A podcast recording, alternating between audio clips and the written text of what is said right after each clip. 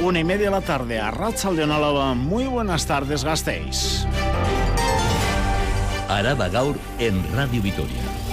Con Ismael Díaz de Mendivil.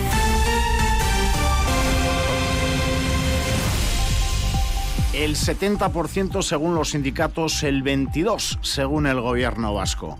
Porcentajes de participación en la huelga de la educación pública vasca según las partes implicadas en la convocatoria. Mañana huelga en el sector público vasco. En Vitoria-Gasteiz, uno de los titulares del día pasa por Olarizu. Allí se inauguró hace dos años un teatro al aire libre, un teatro verde que no ha tenido funciones. Enseguida se lo contamos. Martes, en el que Radio Vitoria les adelanta que la enfermedad hemorrágica afecta ya a 250 cabezas de ganado vacuno en Araba, ocho veces más que hace tres semanas. El día en el que Pinter deja la conexión de Foronda con Canarias, aludiendo pérdidas, movilidad que de cara a mañana tiene una apunte a tener en cuenta. En la A1, en la Nacional 1, mañana se va a realizar un bypass a la altura de Lopidana, sentido Madrid. En un tramo de dos kilómetros se va a renovar el firme desde las siete y media de la mañana hasta las 9 de la noche.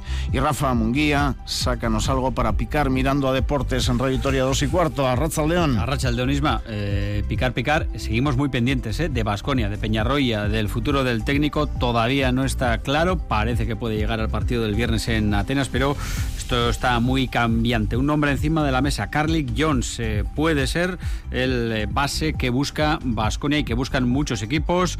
Es un jugador que vimos con Sudán del Sur en el pasado mundial. Es norteamericano y destaca por su facilidad para anotar y repartir asistencias, así que tiene buenas credenciales. Otro nombre, Samu Omorodion, eh, está causando sensación las últimas semanas con goles eh, con el Alavés, con la selección española sub-21. Vamos a ir a Madrid para que nos eh, digan cómo van a recibir a un jugador que es suyo, del Atlético, que no hay cláusula del miedo y puede jugar y que ya ha marcado en el Calderón. Y otro par de nombres, Ollane Fernández de Barrena, es la única escolar alavesa, ha participado en el Campeonato de Euskadi pero lo ha tenido que hacer federada con la Federación Guipuzcoana, porque no hay más competidoras en el territorio y Alex Albaina es el entrenador de Susenac. Arranca ya el equipo gasteiztarra eh, de baloncesto en silla de ruedas el fin de semana la temporada.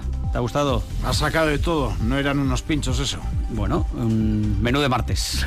Ahí lo dejamos. Es que recasco, Mungi. Ahora en Radio Victoria escuchan Araba Gaur en el control técnico un año Uriarte. Estamos a martes 24 de octubre 2023, Día Internacional del Cambio Climático. Hoy la agricultora Nieves Quintana nos decía que en el último año ha llovido menos de la mitad de lo habitual en Araba, Día Internacional del Cambio Climático, día hoy también de las Naciones Unidas. Les habla Ismael Día de Mendivil. Araba Gau. Hablamos del tiempo. Hoy martes y mañana miércoles, tiempo similar viento intenso de suroeste por momentos, mañanas con algunos claros y tardes con muchas nubes, lluvias escasas y dispersas y temperaturas máximas rondando los 15 grados. En estos momentos tenemos 11 en el sur de Vitoria-Gasteiz. Ya el jueves gira el viento a oeste y lloverá hasta la noche, cuando las eh, precipitaciones remitirán. Temperaturas en las horas centrales también rondando los 15. Sin accidentes graves esta mañana en la red viaria alavesa, pero con un atropello a una mujer de 72 años hace una hora en el paso de peatones entre el seminario y la Castola Vendaño en la calle Beato Tomás de Zumárraga. Hablando de Castolas, jornada de huelga en la educación pública vasca. Los sindicatos han anunciado que el seguimiento en Araba ha sido del 70%, mientras que el consejero de Educación del gobierno vasco, Vildarrach, lo sitúa en un 22%. 2% a nivel de Euskadi. Los sindicatos exigen mejoras en las condiciones laborales y piden a educación que deje a un lado la privatización y la precarización. Miriam de la Mata. Los sindicatos Estela, Sela y comisiones obreras han convocado un día de huelga para hoy, en el que están llamados el profesorado no universitario, personal de educación especial y trabajadores de cocina y limpieza de la educación pública vasca. En Gasteiz, la manifestación multitudinaria ha empezado a las once y media en la Plaza Bilbao. Los sindicatos han contabilizado un 70% de seguimiento. Piden mejorar las condiciones laborales e instan al Departamento de Salud que deje su política de precarización y privatización. Reclaman recuperar el poder adquisitivo y demandan una subida del 10% para el próximo año. Ainhoa Astigarraga Esteilas y Ane Bilbao. Ela. Araban adibidez euneko irurogeita marretik gorako jarraipena izan dugu hezkuntza publikoko e, langileo. Bestetik ere gure lanitzarmenak berritzea ezinbestekoa da amar urtetik gora iraungita daudelako. Privatizazioa eman da etengabean hezkuntzan bereziki ikusten dugun moduan adibidez garraioarekin, bueno, e, jantokiekin eta sukalde eta garbiketarekin bereziki. El consejero de Educación, Joaquín Bildarratz, ha anunciado que de los datos recibidos a las 12 del mediodía, del 80% de los centros públicos que tienen de momento datos, solo alrededor del 22% ha hecho un seguimiento de la huelga. De hoy disponemos de información del 80% de los centros de la red pública. En esos centros, la participación de la jornada de huelga entre el profesorado se, se sitúa en el 22,2%. Los sindicatos han anunciado que se sumarán a la huelga del sector público de mañana y a la del 19 de diciembre. Huelga no secundada, la de hoy por el sindicato LAB, que ha preferido centrar esfuerzos en la convocatoria de huelga de mañana en todo el sector público vasco. Recuérdenlo, de cara a mañana miércoles, porque se pueden encontrar servicios mínimos desde el transporte hasta la sanidad, pasando por la educación, el ayuntamiento de Astistarra o hasta este medio de comunicación. Seguimos en el ámbito educativo porque Denon Escola ha convocado hoy martes una reunión con más de 20 AMPAs, asociaciones de madres y padres en Deraba. Una reunión que se realiza debido a la inquietud generalizada con el servicio de comedores. Hantoki sí que busca crear un grupo de trabajo para canalizar las quejas, Neria García. Entre las quejas realizadas destacan la mala calidad de la comida que sirven a los y las alumnas, la poca cantidad, problemas con los menús y el más reciente, la presencia de microorganismos en los alimentos. Cabe tener en cuenta que desde septiembre de este año dos nuevas empresas se encargan de servir las comidas en los centros públicos alaveses tras expirar el anterior contrato. Ser Unión se encarga de la zona rural y Eurest en Vitoria. Ante esta situación, Denon Escola ha convocado hoy martes en una reunión a todas las AMPAs para que expongan sus situaciones concretas. Considera que ya no se trata de un problema puntual, sino que es un problema generalizado en todo el territorio. Lourdes Serrasti, presidenta de Denon Escola crear una comisión de trabajo, crear una serie de objetivos y una serie de, de actuaciones que podríamos llevar de manera conjunta a la Delegación de Educación en principio y más tarde al ACUA para que tengan en cuenta todas estas preocupaciones y hagan las mejoras necesarias. De momento, el Gobierno vasco ha puesto en marcha un procedimiento de sanción contra Ser Unión por el caso de microorganismos en la Icastola de Durana. Araba Gaur. Las noticias de Álava. Educación al margen, el Ayuntamiento de Vitoria-Gasteiz se une al rechazo del proyecto de alta tensión de Forestalia que planea una red de cableado de 200 kilómetros desde Aragón atravesando Araba. El concejal de urbanismo, el socialista Borja Rodríguez, ha tildado el proyecto impulsado por el Gobierno de España de ilógico e insostenible y cree que presenta carencias muy complicadas de corregir. Silvia Núñez. Ya tiene la luz verde del Ministerio de Transición Ecológica, pero se ha encontrado con el rechazo del Gobierno vasco, la Diputación Alavesa y ahora del propio Ayuntamiento Gasteiztarra. Se trata de un proyecto que prevé el despliegue de un tendido eléctrico para trasladar la energía eólica desde Egea de los Caballeros, en Zaragoza. Plantea una línea por la Llanada y otra por Añana y afectará también al municipio de Vitoria-Gasteiz, un proyecto que esta mañana ha rechazado el concejal de urbanismo Borja Rodríguez. Supone un mayor número de tendidos, una mayor afección ambiental y una menor eficiencia. Desde luego que no es lógico ni razonable que se atraviesen 200 kilómetros para evacuar la energía, la energía renovable desde el lugar de producción. Y antes decía que a todo no se puede decir sí porque sí. Las energías renovables han centrado esta mañana el debate en el consistorio Gasteiztarra. Además de la alta tensión, se ha debatido también el proyecto para construir dos parques solares proyectados en Vitoria y otros municipios del entorno, Arrazo Barrundia, El Burgo y Barrundia. Ha sido el concejal del Carrequín Podemos, Óscar Fernández, quien ha planteado sus dudas ante estos proyectos porque, según estima, se perderán hasta 60 parcelas agrícolas estratégicas para el municipio Para nosotros es un gran paso atrás. O sea, es que vamos a perder 60 parcelas para la instalación de este macro proyecto solar, 60 parcelas que eran indispensables pues, para lo que es trabajar en la estrategia agroalimentaria.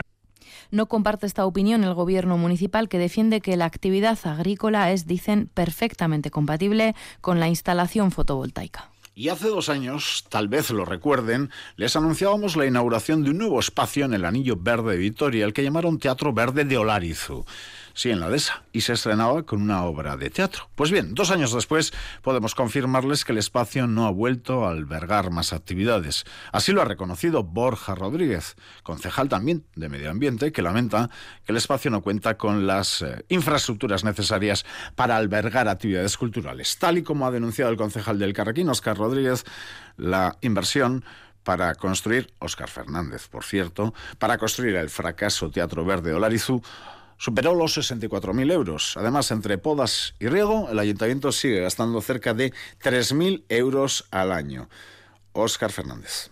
Primero aquí se pensó en cortar la cinta y luego en pensar qué hacer con, con, esa infraestructura. Y así son las cosas que no se pueden trabajar en este ayuntamiento, porque al final se ha echado por tierra, nunca mejor dicho, 64.141 euros más aproximadamente los 6.000 euros en los dos años que lleva en funcionamiento para nada. En esta misma comisión, el concejal de limpieza ha enumerado los puntos de vertederos incontrolados detectados en la ciudad.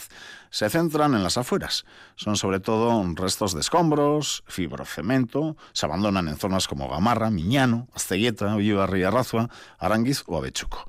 En total, más de 5 toneladas se recogieron el año pasado en estos eh, puntos. Y en Radio seguimos acercándonos a los distintos barrios de la ciudad a conocer necesidades y demandas. Esta mañana hemos hablado con la Asociación Vecinal Arelegui, Aretzaoleta Gardelegui, Goicolarra, el barrio más joven de la ciudad, donde reclaman como grandes prioridades un centro de salud o una aurrescola Javier Moncada. Son dos infraestructuras que han pedido a todas las instituciones, pero sin ningún éxito. Goicolarra necesita una urrescola porque es un barrio con muchos niños y un centro de salud porque el de Olarizu, el que les corresponde, está saturado. Lorea Dueñas, portavoz de la Asociación Vecinal Arelegui, cree que el problema es de voluntad política. Suelos destinados a equipamientos en el barrio tenemos muchos.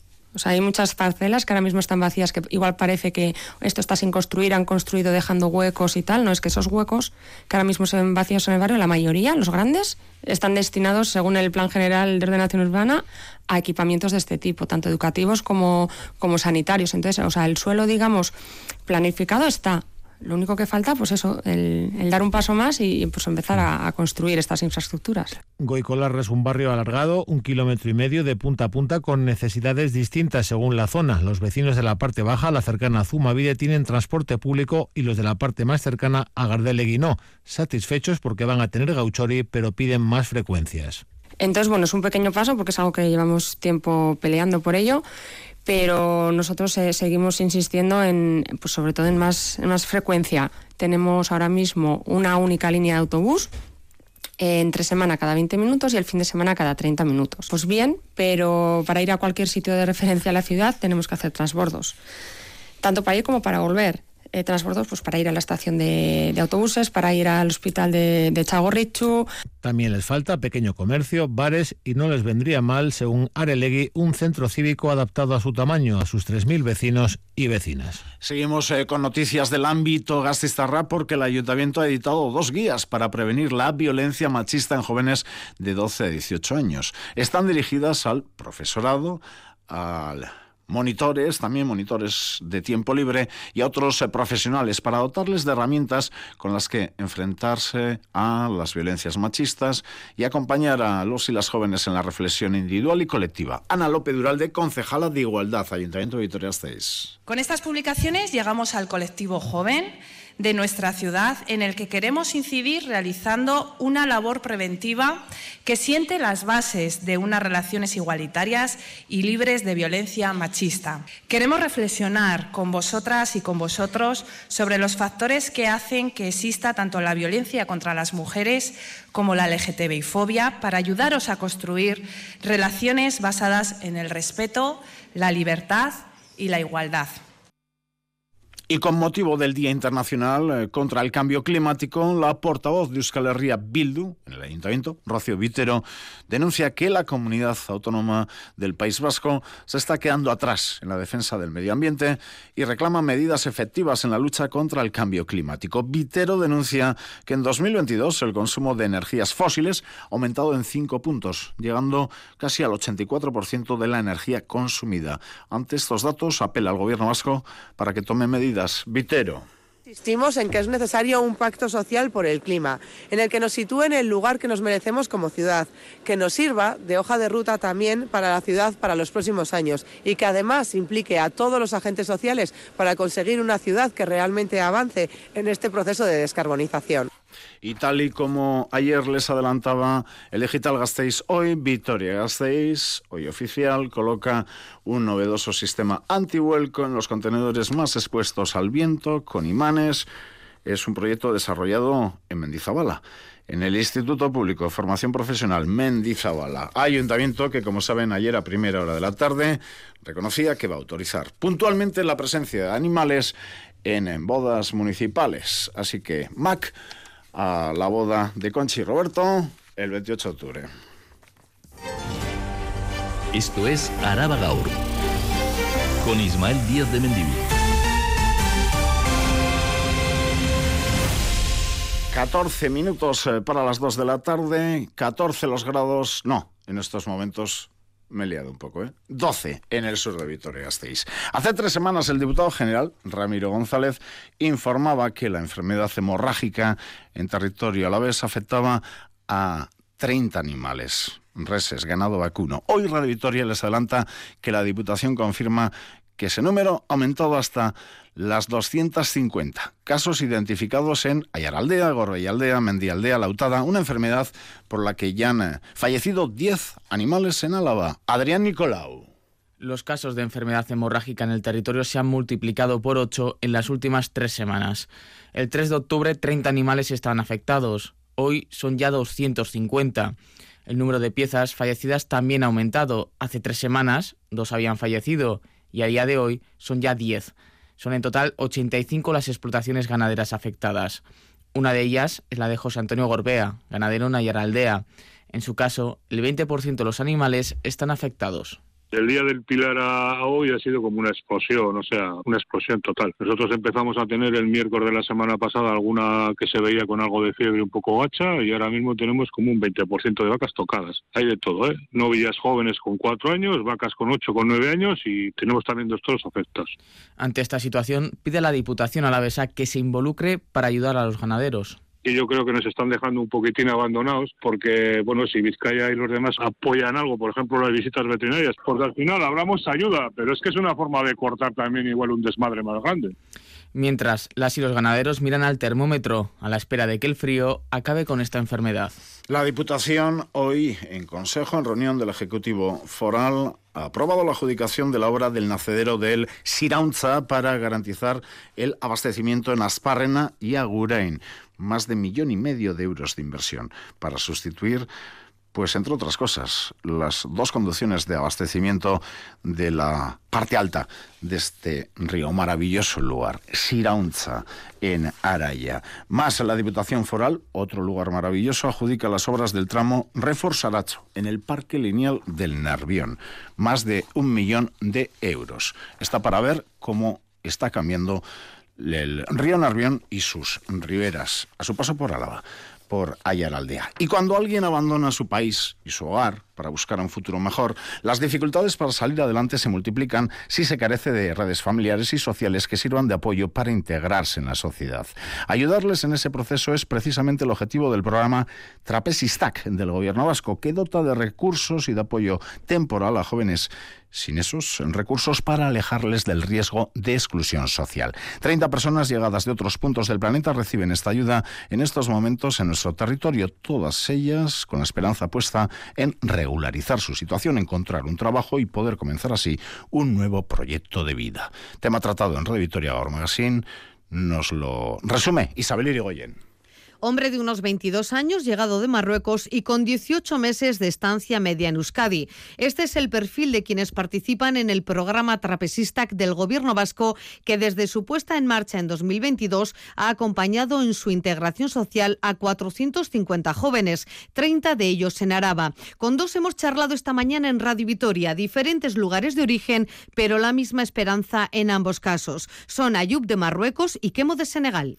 Tengo 22 años, que llevo aquí en Vitoria casi tres años más o menos y estoy estudiando cocina. Yo soy de Senegal. Llegué aquí hace un año, diez meses. Y ahora estamos buscando un curso de seis meses o de siete meses de un año para que pueda solicitar arraigo para formación. Todos ellos tienen como objetivo regularizar su situación a través del arraigo por formación y en eso también reciben apoyo del programa. De media están tres años y una parte lo acaba consiguiendo. Miquel Antón es el portavoz de Aguinchari, la entidad que coordina este programa con el resto de entidades del tercer sector. En torno a un 25% pues, ha salido del programa de manera pues que podríamos denominarlo un éxito, ¿no? Es decir, en forma de regularizar su situación, haber encontrado un empleo estable. Todas las personas que acceden a Trapesistac deben firmar un acuerdo de derechos y obligaciones y hasta la fecha solo un mínimo porcentaje lo ha abandonado por edad o por incumplir las normas.